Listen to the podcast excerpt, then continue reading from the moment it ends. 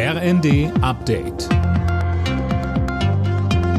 Stündlich neu. Auf den Punkt informiert.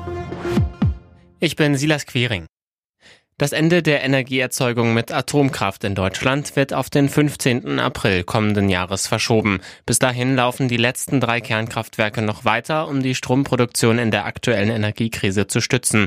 Heute berät bereits das Bundeskabinett die neue Lage nach dem Machtwort von Kanzler Scholz. Ein Weiterbetrieb über den April hinaus schließt er aus. Wir werden dann ja auch ein völlig verändertes Szenario vorfinden, denn die auf den Weg gebrachten Flüssiggasterminals an den norddeutschen Küsten gehen zum Teil ja schon zum Jahreswechsel in Betrieb und im Laufe des nächsten Jahres werden es immer mehr sein, sodass wir praktisch mit jedem eröffneten Terminal unsere Unabhängigkeit steigern.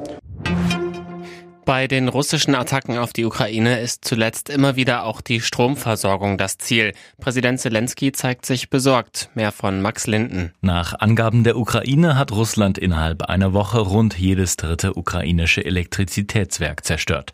Damit sei die Lage in der gesamten Ukraine kritisch, so Zelensky. Mehr als 1100 Orte sind demnach aktuell ohne Strom. Den staatlichen Notfalldiensten zufolge wurden bei den russischen Raketen- und Drohnenangriffen seit dem 7. Oktober außerdem mehr als 70 Menschen getötet. Heute berät der Bundestag unter anderem darüber, wie Pflegekräfte in den Krankenhäusern in Zukunft entlastet werden können. Ebenfalls auf der Agenda stehen Änderungen beim Aufenthalts- und Bleiberecht für langjährig geduldete Migranten. Überraschung in der zweiten Runde des DFB-Pokals. Darmstadt 98 hat Borussia Mönchengladbach aus dem Turnier geschmissen. Der Tabellenführer der zweiten Liga gewann mit 2 zu 1.